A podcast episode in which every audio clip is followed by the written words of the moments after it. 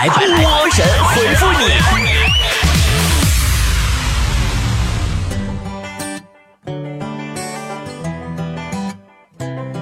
节目开头友情提醒一下，二零一八呀，已经过去六分之一了。有的人当初信誓旦旦制定的新年计划，到现在还没开始呢吧？就比如说新年计划跟波儿姐出去旅行啊，现在六分之一都过去了，波儿姐都已经去过了丽江、西双版纳、大理、泸沽湖、泰国、新加坡、印度尼西亚，可是你还在窝在家里呢。赶紧收拾好行装，跟波姐四月一号出发香格里拉，去那个离天堂最近的地方。波儿姐要带你上天。赶紧咨询坨坨幺八三四幺零八九三个五，三月十五号之前报名，立减三百块钱哦。哦，对了，今天我的微信公众号的手栏，我发了前段时间跟菠菜们一起去泰国的视频，大家可以进来看哦。啊，里边还有就是我另外单发了一个我跟一个大长腿菠菜，就是咱们南京菠菜团团长，我俩在海边拍的比基尼，抖音听过没？就是歌词特别洗脑，那个我胸大屁股大，感觉萌萌哒，其实也能够嫁个好人家。好啦，来进入今天的神回复了。莉莉安说：“我得了长假综合症，从春节假期结束到现在，一直无心工作，精神恍惚。”嗯，我说的是二零一六年的春节。哎呦喂！是的呢，我假期结束后我就什么都不想干了。嗯，我说的是小学的第一个寒假假期。爱佳佳说：“波儿姐，我们是不是千万不要和傻逼打交道？”是啊，跟傻逼打交道的过程之煎熬远超你的想象。就比如最近，我因为一项工作跟一个老乡接触了不到一周，我的天呐，就在刚才，他被我气死了。巴里本田说。每次登录各种 APP 的时候，我基本都是这个程序：输入证件号，输入手机号，输入验证码，找回用户名，输入用户名，输入验证码，找回密码，设计新密码，转而确认新密码，然后系统提醒我新密码不能与原密码重复。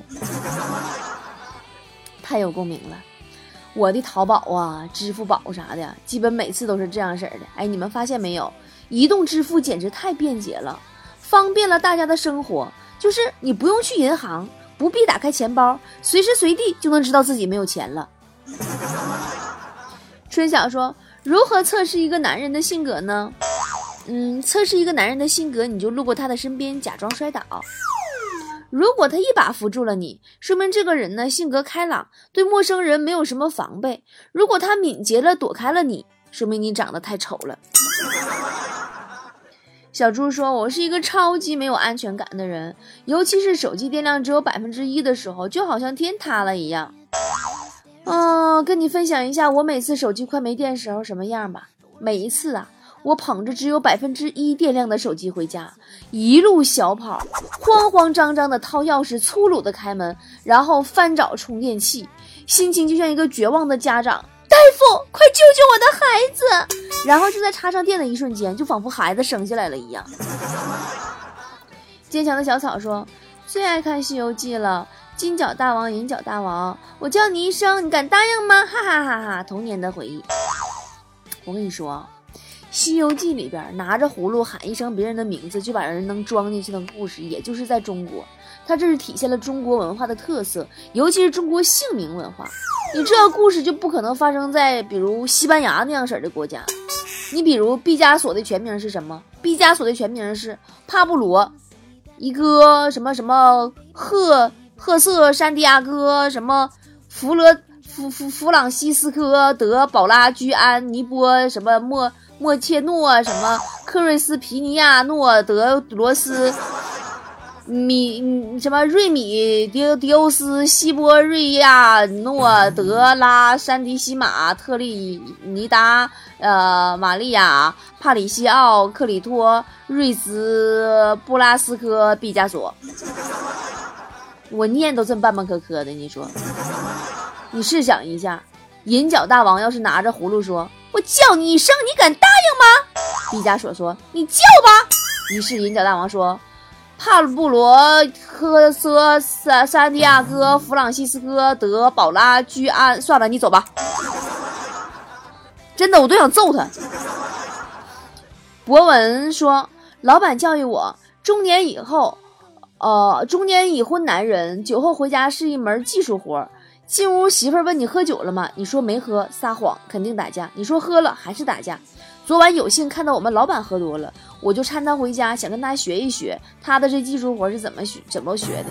然后他一进屋，没等媳妇发火，直接哭着喊：“媳妇，你跟着我这么多年，受苦了，都怪我没有出息，给你和咱闺女儿子没创造啥好条件，我于心有愧呀。”然后他们两口子抱着哭。哎，你说到喝酒哈，昨天晚上我回家路上看着两个喝醉酒的人，特逗。一个搁那撑着垃圾桶在吐，另一个搁那拍着垃圾桶说：“哎呀，吐吧吐吧，吐出来就好受了。”真的，他们俩不知道怎么都那么爱那个垃圾桶。蓉蓉说：“好容易过完年了，终于不用再被逼婚了，从家里出来的感觉真好。”哎呀，这个假期呀，好多人基本都被逼婚，唯有咱们工作室新来的那个小马，他爸妈特别开明，有给小马介绍男朋友的都给回绝了。说是听小马的，小马呢一直很庆幸有这样一对开明的父母，直到突然有一天，无意中听到他爸妈的谈话，他爸说：“哎呀，这刚才又有人给咱闺女介绍男朋友了，这怎怎么整呢？”他妈说：“哎呀，给推了吧，闺女这么能干，她要嫁出去了，碗谁刷，衣服谁洗呀？过几年再说吧。”丁丽君说：“身份证照片丑出天际了，每次上飞机坐火车都不好意思拿出来。”的确，身份证照片很丑，这是大家都知道的。我身份证也一样。可真正可怕的不是身份证照片丑，真正可怕的是我每次买票或者就是去某处出示身份证的时候，对方看了一眼身份证，再看一眼前边的我，他们就从来没有质疑过，他们基本都挥挥手就放行了。喂，你们都是什么时候瞎的？为什么不问问我？哎，本人和身份证照片不符呀！你这你这怎么总一脸嗯，这人长得跟身份证照片一模一样，这表情，你这说实在的，我真的难以接受这个事实。六子说，我国语言啊太博大精深了。比如说，你说串儿这个词儿，东北人想到是羊肉串，四川人想到是串串香，那都不如北京人。北京人你说串儿，有一半人想到的是盘珠子，另一半人想到是杂交的小狗。雨过天晴说：“开学了，我的寒假作业一个字儿都没写，明天要交作业了。波儿姐，求支招，怎么破呀？加油吧！真正的年轻人，此刻正应该是在疯狂补作业的时候。一个人，一根笔，一吨作业，一个晚上，一个奇迹。”宋辉说：“波儿姐，你说人的梦想是会变的吗？这当然是会变的啦。你就比如说我吧，之前我只想致富，现在我只想脱贫。”我是我的神说，现在外卖实在太发达了。遥想当年外卖 APP 并不发达的时候，我经常会因为懒得出门而不吃饭。是啊，现在都怪外卖呀，APP 太方便了，导致你每天都暴饮暴食三百吨是吗？极品小哥说，现在各大视频网站上电视剧太多了，经常看花眼。波姐你喜欢追剧吗？喜欢呀，但是我建议各大视频网站呢增加一个下饭剧分区。避免经常因为找不到合适的下饭剧，我饭菜都放凉了的问题。琴键上的手说：“佩服你们女人，出去一趟拍了几百张照片，把拍的照片全部删除，然后在最近删除里边选出几张最好看的还原，牛逼呀！”哎，你说拍照哈，我现在就觉得吧，老朋友相聚在一起，不管何时何地，能拍合照就尽量拍几张合照做留念。这人呐，岁数越来越大。真的，天有不测风云，说不定哪一天呢，谁就胖了。熊小姐说：“波姐，波姐，你唱歌那么好听，唱个歌呗。”你们这帮人一天天事儿也挺多，脱口秀听听得了呗，也不花钱还要听歌。我唱一个：小燕子穿花衣，年年春天来这里。我问燕子你为啥来？燕子说：先他妈管好你自己。绿豆说：波儿姐，你看《舌尖上的中国三》了吗？什么感受？我就是感觉吧，《舌尖上中国》一二三这个差距还是挺大的。从《舌尖一》的惊艳到《舌尖三》的惊悚，我觉得主要是制制制片人，就是制作的这些工作人员吧，这个组啊，这个心态的问题。《舌尖一》的时候，他们都在想，我们要做一部跟以前不同的中国美食纪录片，咔咔去做了，特别好。舌尖二的时候就觉得，哎呀，舌尖一做那么好，牌子别砸我手里呀！我的妈，我可别摊事儿啊，就怕遭骂。舌尖三是，哎呀，上面安排工作任务太烦人了，好累呀。我说的不对吗？小小说，我有一个同事，简直啊，就是个追星到精神病的花痴。你夸他都不如夸他爱豆，你夸他翻了天，他也就觉得你是个客气的人。你夸他爱豆一句，他都恨不得拍大腿。哎妈呀，你咋这么慧眼如炬，明察秋毫，洞若观火？你审美咋这么高级，这么高尚，这么高质量？相逢恨晚啊，必须请你吃顿饭。嗯，当年我小时候也追过星，我喜欢苏有朋，真的。前两天看那个小虎队和 TFBOYS 那个广告，我就想起当年我追星的时候了。全班都喜欢吴奇隆的时候，就我只喜欢苏有朋。我那时候吧，我是班上文艺骨干、文艺委员嘛。新年晚会排舞蹈的时候，我就说：“我说我只能跳苏有朋的部分。”苏有朋一般不都站右边吗？可是我是我们班跳的最好的，老师呢就硬把苏有朋的部分呢挪中间的了。我还记得吴奇隆有个高难度的动作，要翻一个跟头什么的。由于呀，他被排到右边了。然后跳吴奇隆那个女生翻起来一脚就踹我脸蛋子上了，他妈给我踹的，哎呦，我脸都踹偏了。那是我人生第一次吃到追星的苦头。大宇说：“波姐，每次疯狂想吃东西可又怕胖的时候，你都是怎么劝说自己的呢？”每当我疯狂的想吃炸鸡、薯片、巧克力、烤冷面、饼干等等等等的时候，我就幻想自己怀孕了。现在必须吃，我不吃，我不吃，孩子也要吃啊！啊，对我每次这种情况的时候，我都是疯狂劝自己吃。在水之中说，波姐，你最不爱吃什么？你有忌口吗？我最不爱吃生姜，真的，哎呦，生姜就是不会说话，会说话我都得问问他，生姜，你能不能有点骨气啊？你天天干什么玩意儿呢？你在红烧肉里你像块肉，你在土豆里你像块土豆，黄焖鸡里像块鸡，你。你就不能像八角辣椒那样坚持自我吗？非得等我不知道你是啥玩意儿，吃在嘴里吐了，大骂一声“我靠”，一块姜，你才满意吗？你才有自己的存在感吗？招财大头说，一个人走在校园里，发现好多都是美女和丑男的组合，突然觉得心很痛。为什么我木有？我真他妈的不公平！真的，确实太不公平了。为什么没有你呢？啊？为什么你没有呢？明明你比他们还丑啊！小妖精说：“波儿姐，你说二胎对我们意味着什么？嗯，对于家长来说呀，要二胎就好像你的老板把你的工作和责任加了一倍，但却没有改变你的工资和职位。”无聊的游戏说：“人和猪的区别是什么？呃，人和猪的区别就是人会有羞耻心，知道肥了不能再吃，而猪没有。嗯，坨坨，你懂我意思吗？”全小薇说：“哎，每天失眠啊，都不知道自己几点钟该睡，几点钟该醒，我不知道自己什么时候困，怎么办呢？”